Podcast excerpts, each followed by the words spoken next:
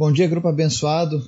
Hoje é dia 15 de outubro de 2022 e nós seguimos aqui com o nosso estudo da Palavra de Deus. E hoje nós vamos aprender com o apóstolo Paulo, lá na carta de Romanos, o que precisamos fazer quando os tempos são difíceis. E esse assunto ele é oportuno porque eu vejo hoje muitas pessoas preocupadas com o futuro do país, com o que vai acontecer.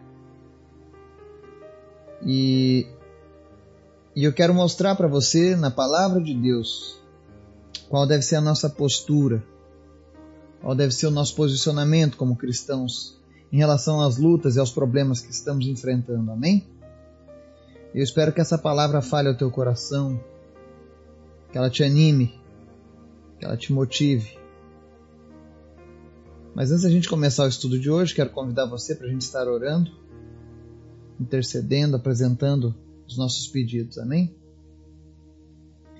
Obrigado, Pai, pela tua bondade, pelo teu amor, pelas tuas promessas, pela tua salvação.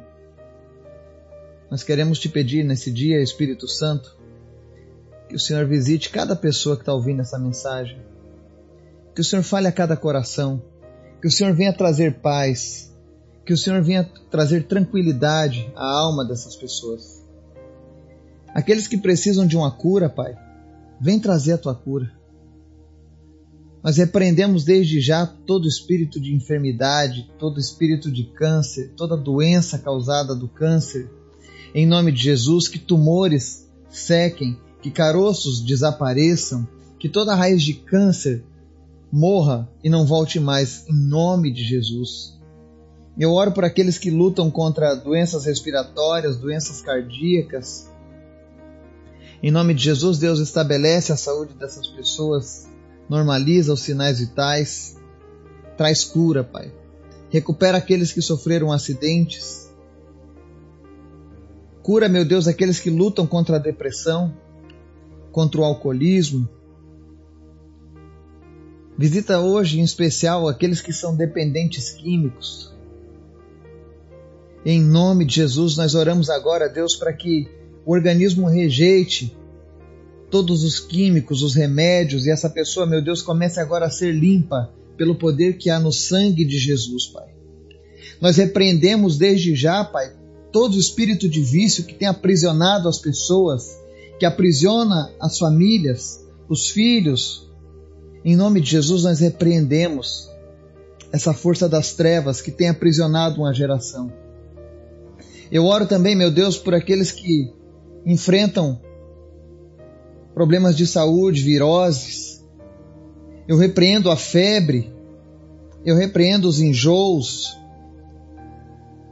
eu repreendo todo o mal-estar causado agora na sua vida em nome de Jesus. Eu dou ordem agora ao teu corpo que seja recuperado em nome de Jesus. Se havia febre, em nome de Jesus, essa febre vai deixar a tua vida agora, em nome de Jesus. E você será sarado. Você será sarada. Deus, nós oramos porque nós cremos na tua palavra, porque tu és fiel, tu não mente e tu és poderoso. Visita agora cada pessoa e traz resposta às suas orações.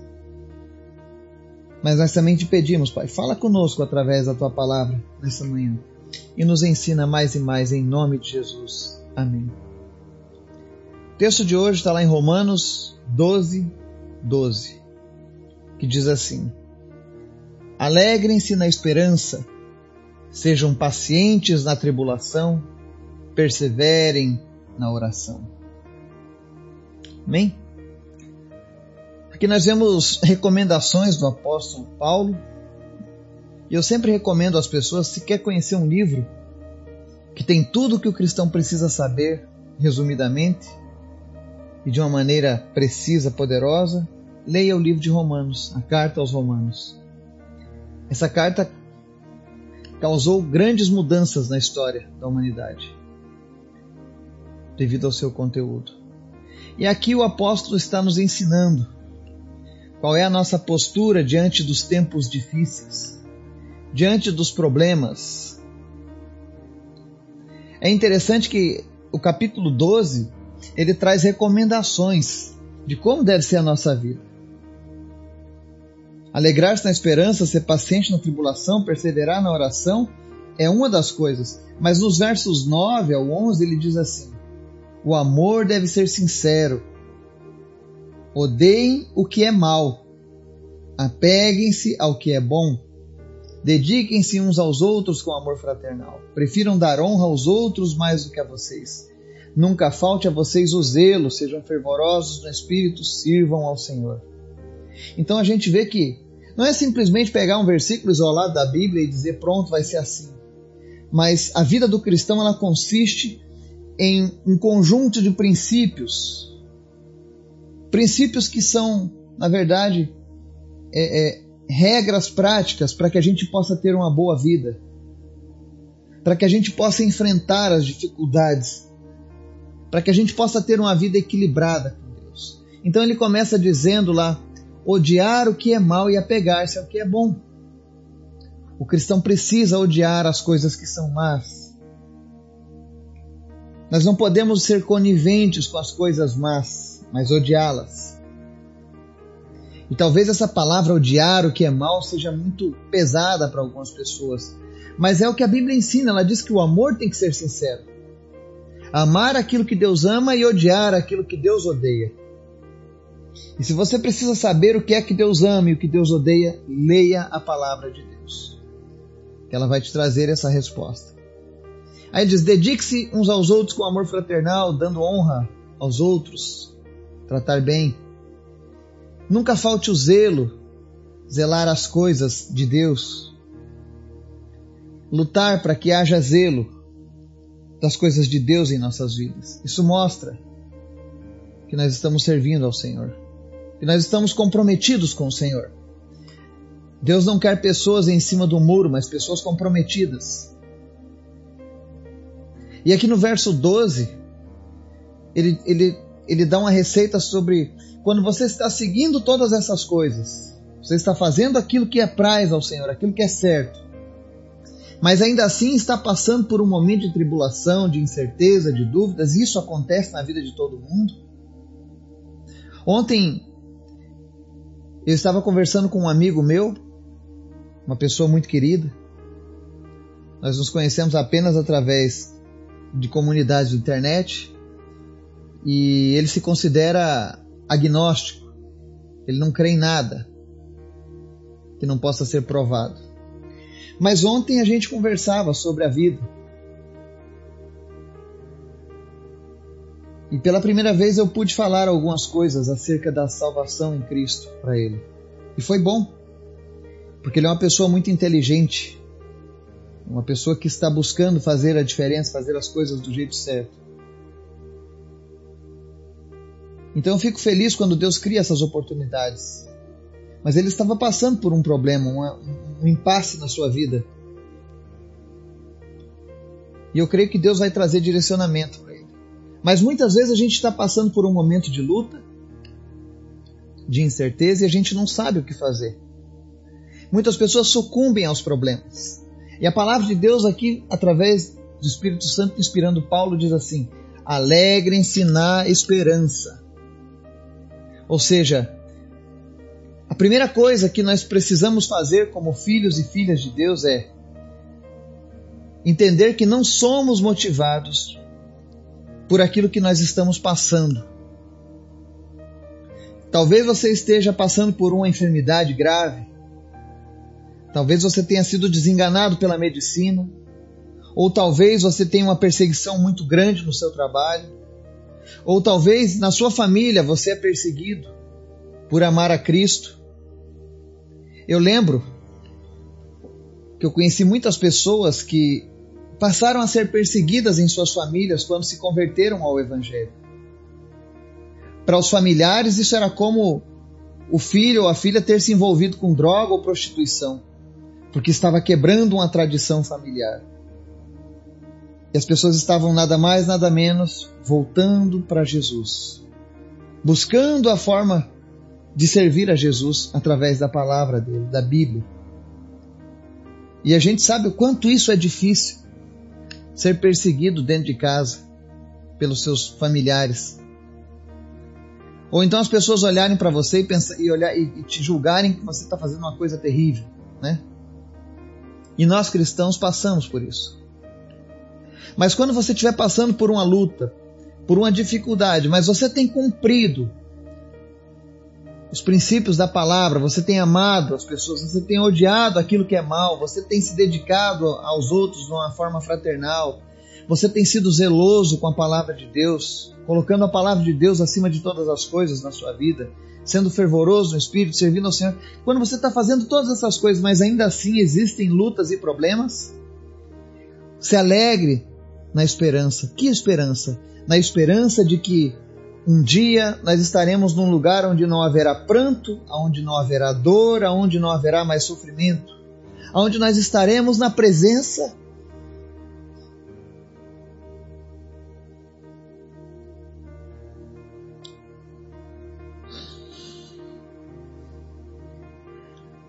na presença daquele que nos amou. Você consegue contemplar isso?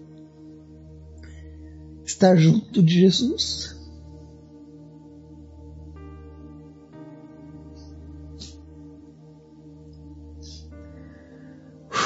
Perdoem a minha emoção.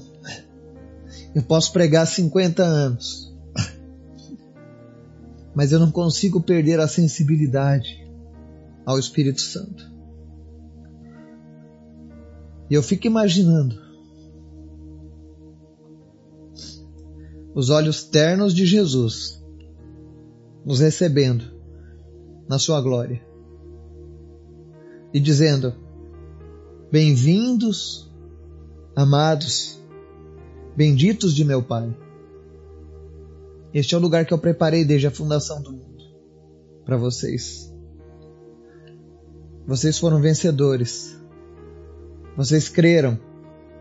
Vocês lutaram, vocês batalharam pela fé que vocês receberam e hoje vocês estão aqui. É isso que Jesus vai te dizer.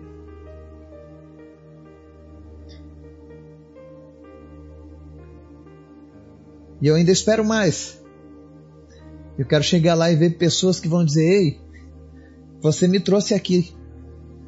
Você faz parte disso. Não para honra e glória do homem, mas por saber que foi um privilégio servir a Deus e andar com Ele nessa terra. Então a nossa esperança não está nessas coisas que são passageiras. Hoje você pode estar bem, amanhã você pode estar mal, hoje você pode estar mal, amanhã você pode estar bem. Hoje você pode ter dinheiro, amanhã você pode não ter, mas a esperança que há em Cristo nunca vai desaparecer da tua vida. Por mais que todas as coisas deem errado aqui nessa terra, lá nos céus nós temos algo inabalável, eterno, eu sei que as pessoas têm tentado aumentar a longevidade nos últimos anos. Mas na verdade nós teríamos que desejar mesmo era estar com Deus. Então alegrem-se na esperança. Você não é movido pelo que você está passando agora, mas você tem que ser movido por aquilo que te aguarda, por aquilo que foi preparado para você, por aquilo que foi conquistado através do sacrifício de Jesus. Tenha alegria nisso, independente do que você está passando. Infelizmente, nesse mundo a gente tem aflições, mas nós temos recompensas em Cristo. Amém? A parte B desse versículo diz assim: Sejam pacientes na tribulação. Essa palavra paciente aqui no grego significa upameno, é não retirar-se ou fugir, não desistir diante das desgraças e provações, é aguentar firme, é resistir com coragem e confiança. Eu acho muito bom analisar algumas palavras no original, porque tem certas palavras que possuem uma riqueza muito grande que a tradução não consegue capturar. Então ele está dizendo aqui: olha, aguente firme, resista com coragem e confiança nas suas tribulações. Ela não diz para você cruzar os braços e chorar e pensar agora está tudo perdido, não. Mas ela fala em ser paciente, em manter-se enfrentando esses problemas que nos pressionam, que nos colocam contra a parede, com a confiança em Deus. é não retirar-se da batalha. Tem pessoas hoje, eu estava vendo um documentário sobre o, o número de adolescentes cometendo eutanásia. Por causa de traumas, por causa das lutas, por causa de alguma coisa traumatizante que passaram nas suas vidas, não conseguiram encontrar ajuda na psicologia, na psicanálise, sofrem e a solução que eles encontram é a eutanásia. Eu vi de uma garota belga que cometeu o suicídio porque ela não aguentou a pressão, ela não conseguiu ser paciente nessa na tribulação que ela estava passando. E eu fico muito triste porque muito provavelmente essa garota não teve ninguém que chegasse até ela e falasse do amor de Jesus. E existem tantos assim. Meu Deus, como tem pessoas passando por isso. Que não conseguem achar essa paciência da tribulação, que não possuem esperança alguma. Porque estão desligadas, desconectadas de uma aliança com Deus. É por isso que é tão importante a gente pregar o Evangelho. É por isso que você que está ouvindo essa palavra, essa mensagem, que já nos segue, que já nos acompanha, você precisa sair da zona de conforto. Você não precisa conhecer toda a Bíblia, mas eu te garanto que o pouco que você conhece é mais do que muito do que muitas pessoas não conhecem. Isso é útil. Leve a palavra de Jesus para outras pessoas. Existem pessoas que estão nesse momento desesperadas, querendo tirar a própria vida porque não sabem mais lidar com os seus problemas. Quantos jovens e adolescentes, crianças, tirando a própria vida, porque elas não possuem mais força, não sabem como resistir com coragem e confiança. E a palavra tribulação aqui, no grego, olipsis, ela significa ato de prensar, pressão, opressão, aflição, dilemas, ou seja, tudo aquilo que, que nos tira do equilíbrio, emocional. Tudo aquilo que nos pressiona aos limites, isso é o chamado tribulação. Agora, a pergunta é: como nos alegrar na esperança, ser pacientes na tribulação? A resposta está na parte C do versículo. Perseverem na oração. A oração é a nossa maior arma.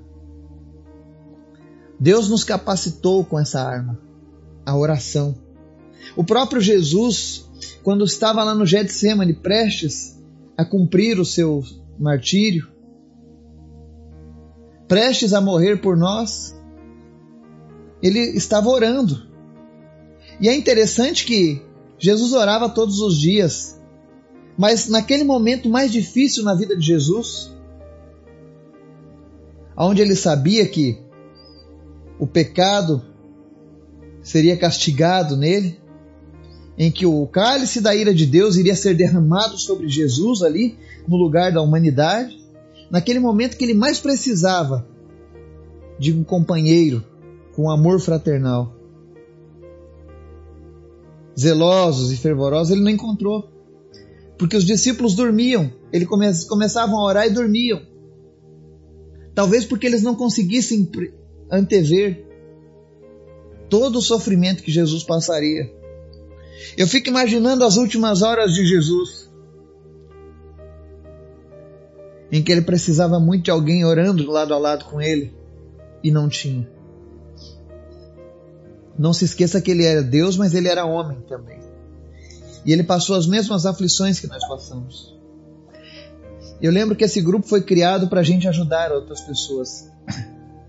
No começo apenas em oração, hoje com oração, com palavras, com motivação, segundo a palavra de Deus, porque sozinho a gente não consegue. Então persevere na oração. Se você conhece alguém que está passando por um problema, por uma luta, se ofereça para orar junto com essa pessoa. Eu tenho ouvido eh, testemunhos aqui no grupo de pessoas que fazem isso já. E eu me alegro com isso. E eu tenho certeza que o coração de Deus se alegra mais ainda. Então, Não deixe que os problemas que estamos enfrentando agora dominem você, te façam ter ira ou frustração. Mas confie que nós temos uma promessa imutável em Deus. Seja paciente na tribulação e continue orando. A palavra diz que a oração de um justo pode muito em seus efeitos. A última palavra é sempre a palavra de Deus.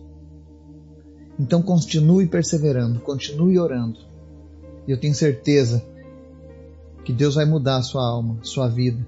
Em nome de Jesus. Amém.